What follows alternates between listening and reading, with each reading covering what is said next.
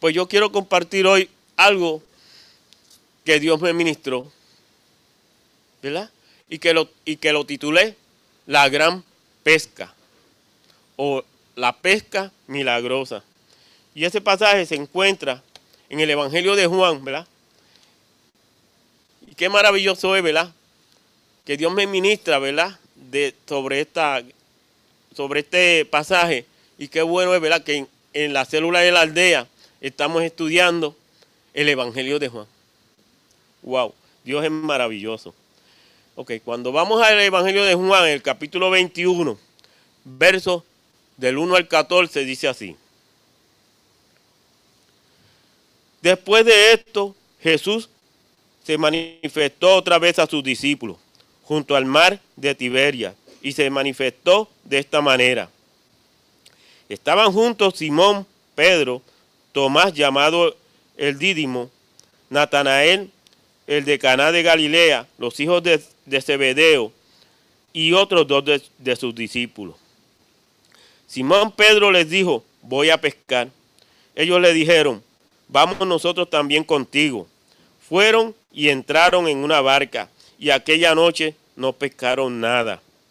Cuando ya iba amaneciendo, se presentó Jesús en la playa, mas los discípulos no sabían que era Jesús.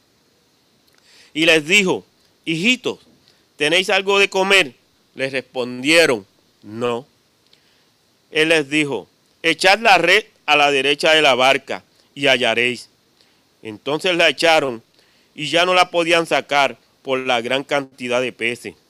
Entonces aquel discípulo a quien Jesús amaba dijo a Pedro, es el Señor, Simón Pedro, cuando cayó que, que cuando, cuando oyó que era el Señor, se ciñó la ropa porque se había despojado de ella y se echó al mar. Y los otros discípulos vinieron con la barca arrastrando la red de peces, pues no, no distaban de tierra, sino como doscientos codos. Al descender a tierra, vieron brasas puestas y un pez encima de ella y pan. Jesús les dijo, traed de los peces que, habéis, de, que habéis de, pe, de, pescar. Subió Simón Pedro y, sac, y sacó la red a tierra, llena de grandes peces, 153. Y aun siendo tanto, la red no se rompió. Les dijo Jesús, venid, comed.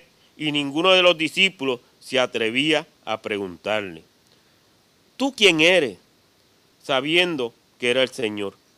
Vino pues Jesús y tomó el pan y les dio, y asimismo del pescado. Esta era ya la tercera vez que Jesús se manifestaba a sus discípulos después de haber resucitado de los muertos.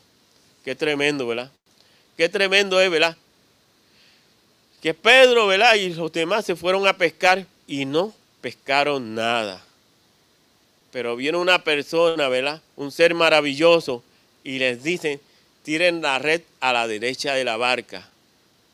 Y cuando la tiran, entonces se llena la red. Wow, ese es el Dios maravilloso en quien nosotros creemos. La versión Dios ha hablado y lo dice así. Después de esto, Jesús se apareció otra vez a sus discípulos a orillas del lago de Tiberia, que es el lago de Galilea. Sucedió de esta manera. Estaban juntos Simón Pedro, Tomás, el que llamaban el gemelo, Natanael, que era de Caná de Galilea, lo, los hijos de Zebedeo, Santiago y Juan, y otros dos discípulos de Jesús. Simón Pedro les dijo, voy a pescar. Ellos contestaron, nosotros también vamos contigo. Fueron pues y subieron a una barca, pero aquella noche no pescaron nada. Cuando comenzaba a amanecer, Jesús se apareció, en la orilla, pero los discípulos no sabían que era Él. Jesús le preguntó, muchachos, ¿no tienen pescado? Ellos le contestaron, no.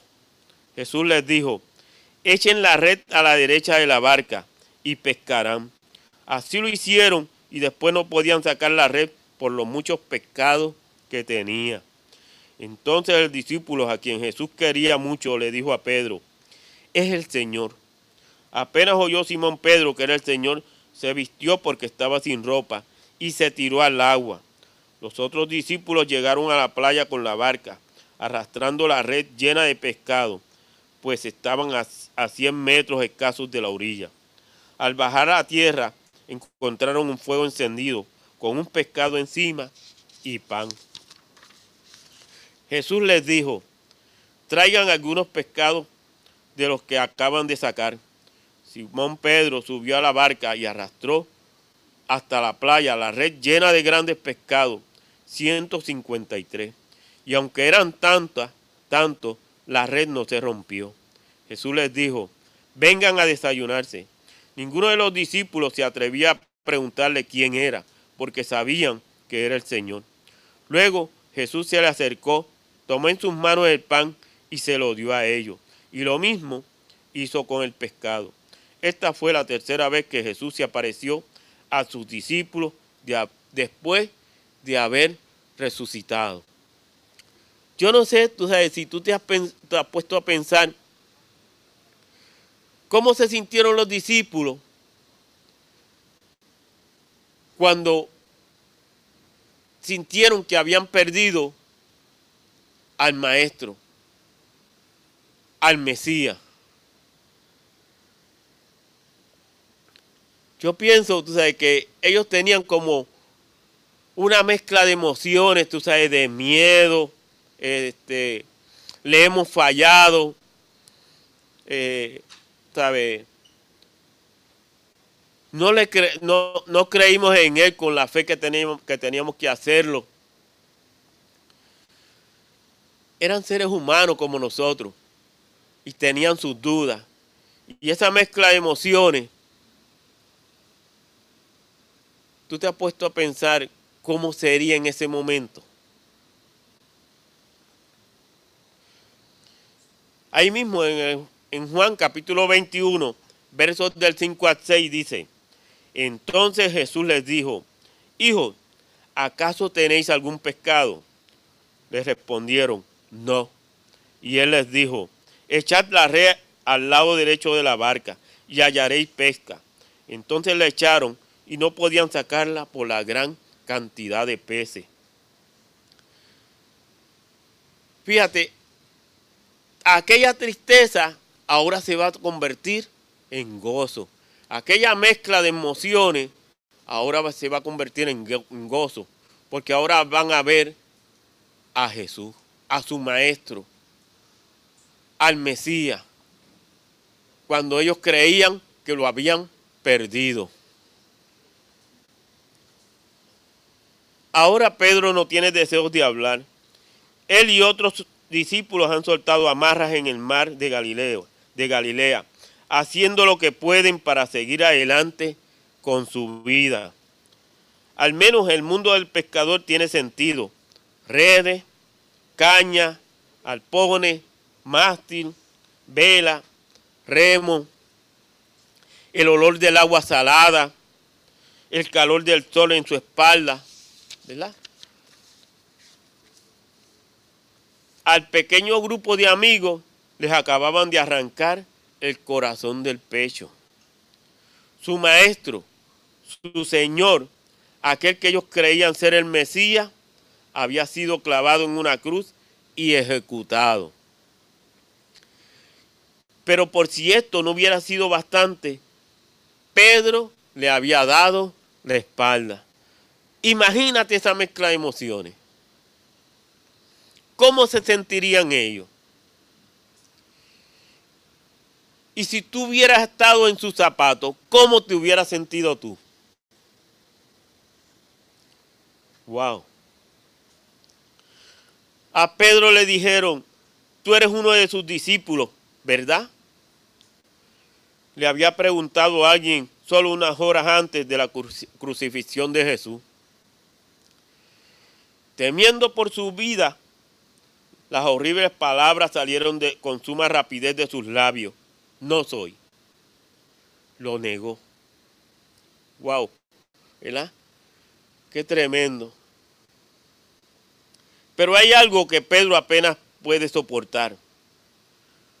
no pronunció estas frases una sola vez, sino tres veces. Y apenas profirió su tercera negación, un gallo empezó a cantar. Exactamente como lo había dicho Jesús. Wow. Tú te has puesto a pensar en cómo tú te sientes cuando tú haces algo y le fallas a Dios. ¿Qué mezcla de sentimientos y emociones hay en tu corazón y en tu mente?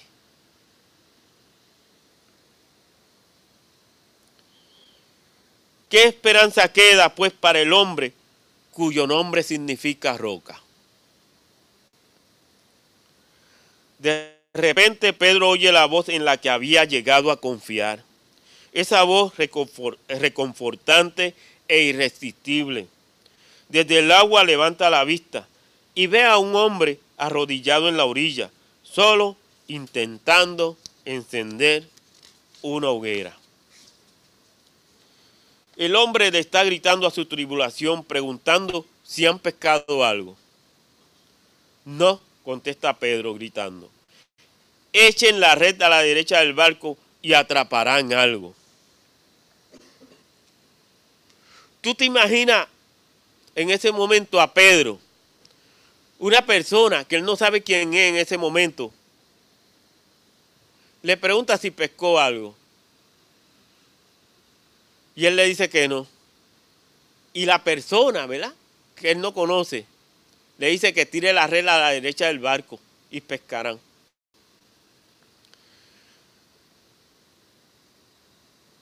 Yo me imagino a Pedro diciéndose, Pero ¿qué piensa este hombre? Se pregunta Pedro. Lo último que necesito es que un marinero, un marinero de agua dulce me diga cómo hacer lo que yo sé hacer, lo que llevo años haciendo. Este es mi trabajo y yo lo sé a la perfección. Y viene una persona que no me conoce, que no sabe lo que yo hago, a decirme cómo lo tengo que hacer wow, eso es como... Yo anoté aquí una experiencia, ¿verdad?, que me sucedió a mí. Hace unos cuantos años, un vecino estaba construyendo, ¿verdad?, una habitación, un cuarto, en su casa. Él estaba haciendo una zapata y empezó a ligar cemento y a echar el cemento en la zapata. Y luego a poner los bloques. Y esos bloques, ¿verdad? Se le viraron un poco. Y esa persona, ¿verdad? Era un maestro de obra. ¿Verdad? Una, una persona que eso era lo de él, el trabajo de él, que sabía hacerlo muy bien.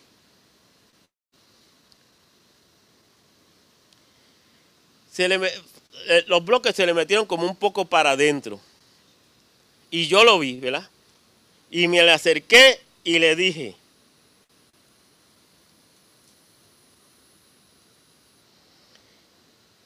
Vamos a poner un cordón de esquina a esquina y así los bloques quedarán derechos. Yo, ¿verdad? Una persona que trabaja en oficina, diciéndole a una persona que por año está haciendo ese trabajo, que ese es su trabajo. Wow, ¿tú te, tú te imaginas lo que él pensaría.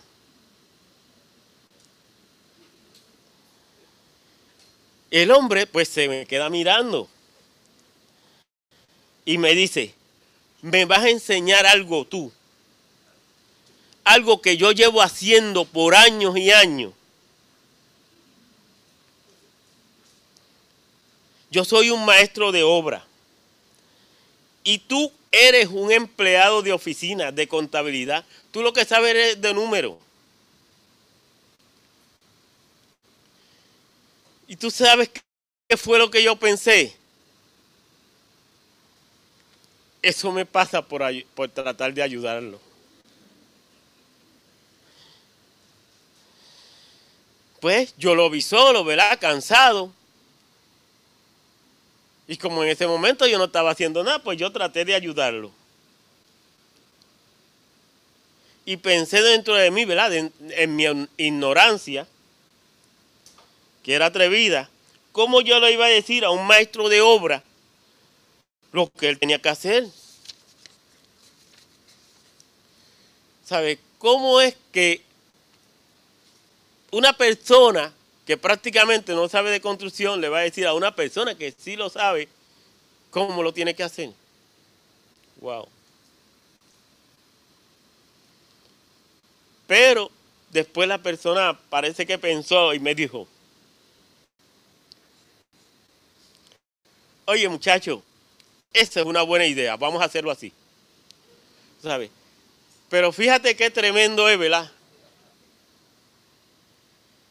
Ponte en los zapatos de los discípulos, ¿sabes? Esa mezcla de emociones que tenía. Y llega una persona y le dice, tira la red a la derecha del barco y pescará. Continuando con el pasaje. Pero la voz de este hombre le parece extrañamente familiar. Y cuando los muchachos siguen las instrucciones del hombre, ocurre algo milagroso. Apenas pueden arrastrar la red por el número de peces que tiene. Y entonces ahí es que Juan, el discípulo amado, dice, es él. Juan es el primero en darse cuenta de que el hombre no es ningún extraño antes que poder pronunciar otra palabra, Pedro se lanza al agua vestido, dejando que el resto de ellos peleen con el pescado. ¡Wow! Ese es el mismo Pedro, ¿verdad? ¡Wow! ¡Qué tremendo, ¿verdad? El mismo Pedro que le dijo a Jesús, yo también quiero caminar sobre el agua. Y mira qué tremendo, ¿verdad?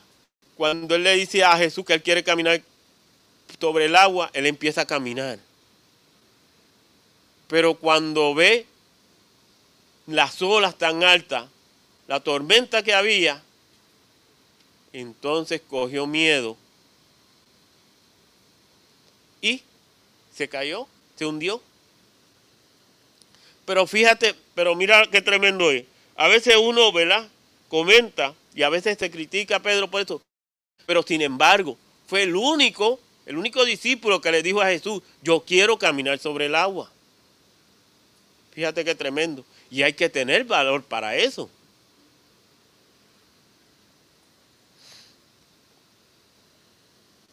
Pedro salpica, bracea y nada como puede.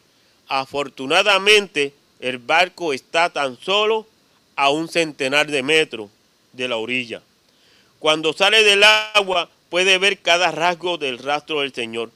Es realmente Él. Pedro está de pie en la orilla, en silencio, sintiéndose completamente desdichado e indigno. Pedro se, se, pregunta, ¿por qué lo hice? ¿Cómo pude negar a mi Señor? cuando las cosas se pusieron difíciles, ¿por qué me derrumbé? Y yo te pregunto, cuando las cosas se te ponen difíciles, cuando vienen las tormentas a tu vida, las situaciones difíciles, tú te derrumbas también.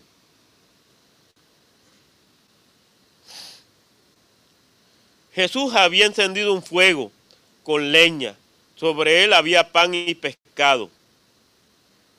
Entonces Jesús miró más allá de Pedro y fijó sus ojos en los demás discípulos que luchaban por remar hasta la orilla y remorcar la pesada red. Traigan pescado el que acaban de capturar, les indicó. Pedro vuelve a entrar en el agua y ayuda a arrastrar las redes a tierra seca. Él y los demás hombres tienden una amplia alfombra, alfombra de relucientes peces. En total, 153. Vengan y desayunemos, invita a Jesús. ¡Wow! ¡Qué tremendo, ¿verdad? Y esa fue la misma invitación que Él nos hizo. Vengan a mí, ¿verdad? Y beban de esta agua que yo tengo. Cuando nosotros, ¿verdad? El día que nos aceptamos a Jesús como nuestro Salvador, Salvador nos hizo esa invitación, que, que viniéramos a donde Él. Y Él calmaría la sed que teníamos de Él, ¿verdad? Wow. Ese es el Dios maravilloso, ¿verdad? El Dios poderoso en quien nosotros confiamos.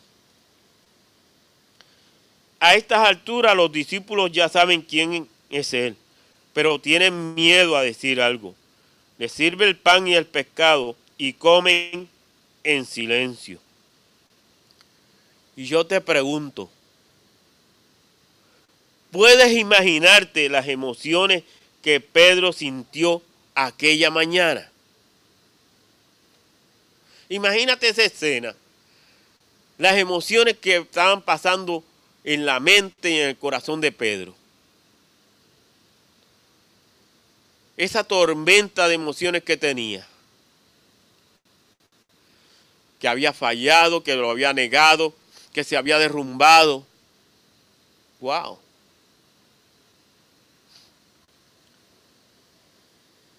Primero desesperanza, luego culpa y remordimiento. Y por fin un gozo que hacía saltar su corazón. ¿Por qué? Porque entonces su maestro, el Mesías, no estaba muerto, estaba delante de él, resucitado.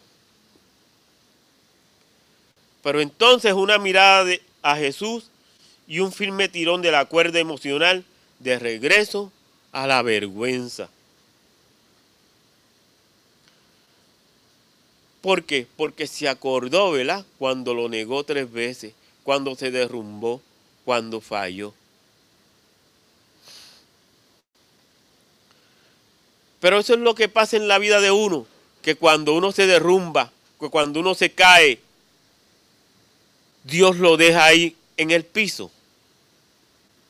O Dios le tiende la mano y lo levanta. Wow. Ese es el Dios Todopoderoso, ¿verdad? Al leer este pasaje de la Escritura, una frase me vino a la mente. Seguidor de Cristo, convertible. Wow. Piensa en esto. En la vida hay un montón de cosas que son convertibles. Como por ejemplo, autos. Autos que son convertibles, computadora, utensilios de cocina. Con un tirón y un golpe puedes transformar un descapotable en un sedán. O el maletín de, una, de tu computadora portátil en el lugar de trabajo a máxima velocidad. Pero te pregunto, ¿se te ha ocurrido alguna vez que los cristianos también puedan ser convertibles?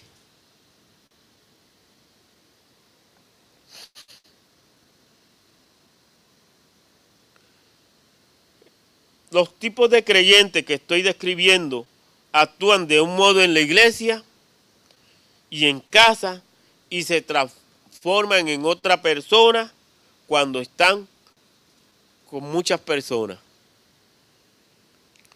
Y la Biblia tiene una forma dura de describir a los cristianos convertibles. La Biblia lo llama hipocresía. Yo te pregunto, ¿vas por la vida con convicciones convertibles?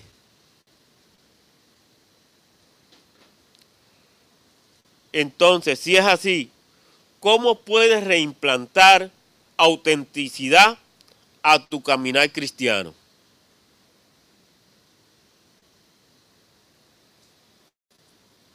Entonces, ¿cómo se ve la verdadera convicción. Se ha dicho que una creencia es lo que sostienes.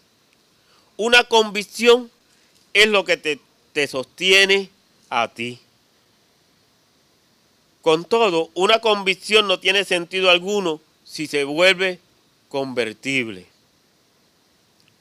Una convicción verdadera debe incluir el compromiso de vivir según lo que afirmamos creer. De manera que para el cristiano sincero, la fe auténtica es una resolución coherente e inmutable, el propósito determinado de seguir a Jesucristo y sus enseñanzas. Entonces yo te pregunto, ¿qué les ocurre a tus convicciones, a tu fe, cuando llegue el estrés? Cuando llega la tensión a tu vida.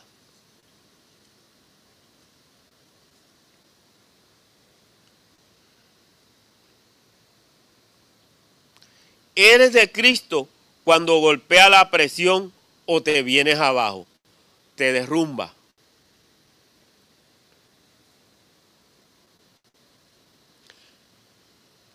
Cuando viene la presión a, tu vida, cuando viene el estrés, cuando estás bajo mucha tensión, te derrumba. Pasa lo que le pasó a Pedro.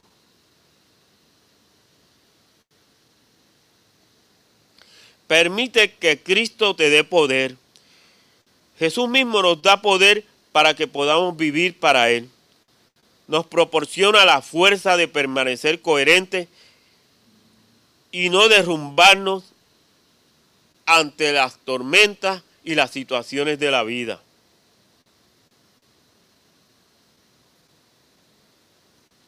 Por supuesto, tenemos que tener pues, que poner de nuestra parte. Podemos ser mejor persona en casa, en el trabajo, en la iglesia y con nuestros amigos. Cristo nos da la fuerza, estando convencido precisamente de esto que dice en Filipenses capítulo 1, verso 6.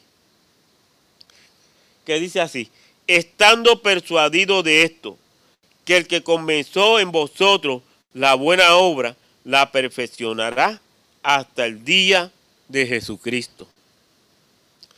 Y la versión Dios habla hoy lo dice así. Estoy seguro de que Dios que comenzó a hacer su buena obra en ustedes, la irá llevando a buen fin hasta el día en que Jesucristo regrese. Te pregunto, ¿te cuesta como a Pedro mirar a Cristo a los ojos?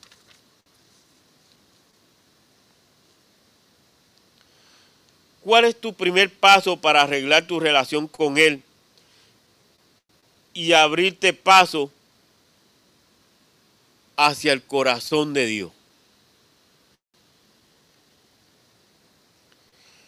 Santiago, capítulo 5, verso, 10, verso 12 dice,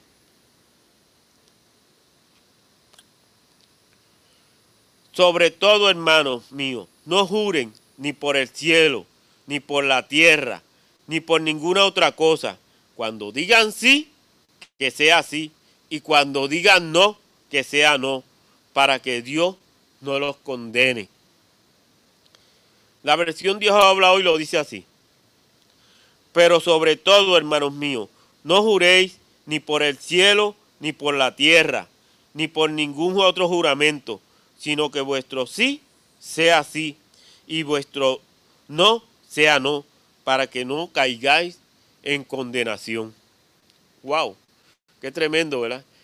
Ese es el Dios Todopoderoso, el Dios que nosotros confiamos, ¿verdad? El Dios que ponemos toda, ¿verdad? Toda nuestra atención, todo, todo, todo aquello, toda nuestra mente, para que Él siga renovándonos y siga transformando nuestro entendimiento.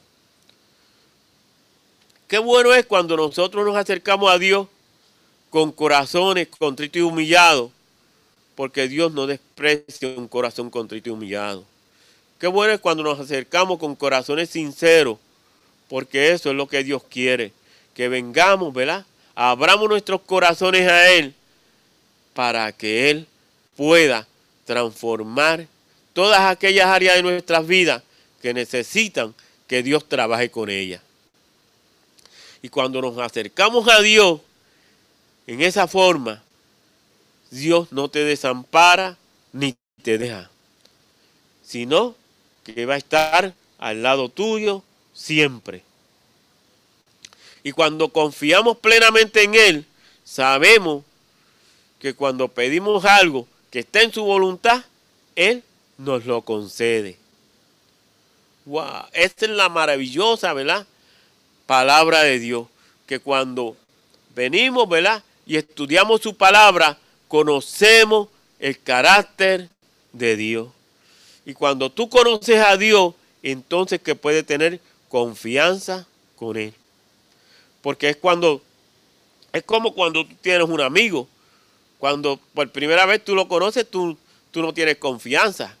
Pero a medida. Que pasa el tiempo y lo vas conociendo, entonces es que se forma una confianza. Y así es Dios.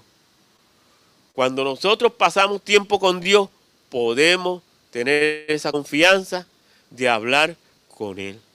Y que Él, ¿verdad? Se acerque a nosotros. Y ese es el Dios maravilloso de Jacob. El Dios todopoderoso. El Dios que no falla. Acércate a Dios y pídele que te ayude a mantener tu verdadera fe. Pídele que te revele los ámbitos o las áreas de tu vida que necesiten ser trabajadas por Dios. Aquellos hábitos o deseos que tienes que cambiar para que Dios se convierta en el centro de tu vida. Ese es el Dios Todopoderoso que conocemos, al que nosotros venimos y abrimos nuestros corazones y Él siempre está ahí. Amén. Piensa en esto. ¿Quién te conoce como tú eres realmente? La palabra de Dios dice, ¿verdad? que Dios nos conoce desde que estamos en el vientre de nuestras madres. O sea, que la persona que mejor te conoce es Dios. Pues ahí donde está, pídele que Él siga transformando tu corazón y tu mente. Que siga, siga renovando tu entendimiento. Para que siga cada día entendiendo más su palabra y puedas conocerlo cada día más, para que entonces esa confianza sea cada día más estrecha y más grande. Porque cuando eso sucede, entonces puede venir confiado delante de Él y expresarle lo que hay en tu corazón. Y cuando eso sucede, Dios hace maravilla en tu vida. Amén. Pues vamos a inclinar nuestros rostros. Y ahí donde está. Si Dios te ha ministrado y te ha dado hoy, ahí donde está, levanta tu mano si necesitas alguna oración por ti. Para que Dios siga trabajando contigo y siga perfecto. Dios te bendiga. Y siga perfecto. Dios te bendiga. Dios te bendiga. Dios te bendiga. Dios te bendiga. Y siga perfeccionando la obra, ¿verdad? Que comenzó en ti y que comenzó en mí. Para que Dios, Dios te bendiga. Que Dios siga obrando de una manera bien grande en tu vida. Y Dios siga trabajando contigo.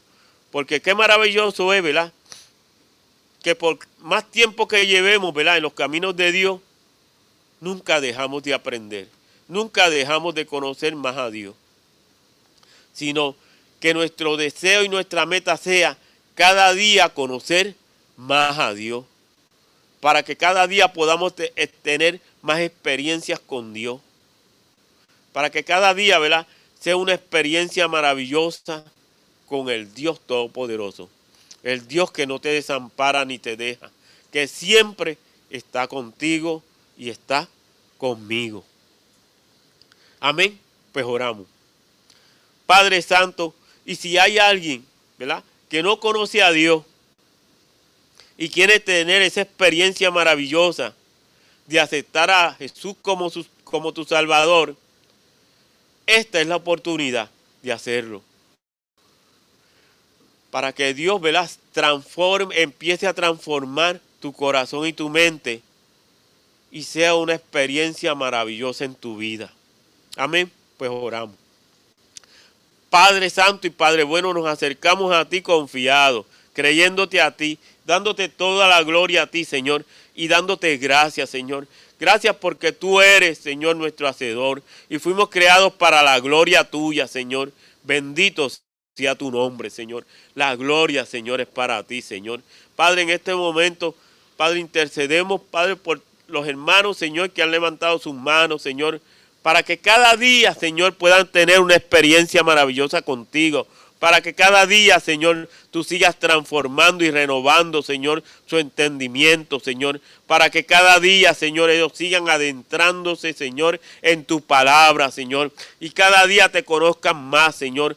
Para que tú sigas, Señor, haciendo, Padre, milagros en, tu, en sus vidas, Señor. Tú eres Señor de señores y Rey de reyes. Para ti no hay nada imposible, Señor. Y nosotros lo creemos así, Señor. Gracias, Señor, porque tú nos das la oportunidad de acercarnos a ti, Señor. De venir ante ti tal y cual somos, Señor. Y tú, Padre Santo, nos haces nuevas criaturas, Señor. Padre, todas aquellas cosas viejas pasaron, tú las haces nuevas, Señor.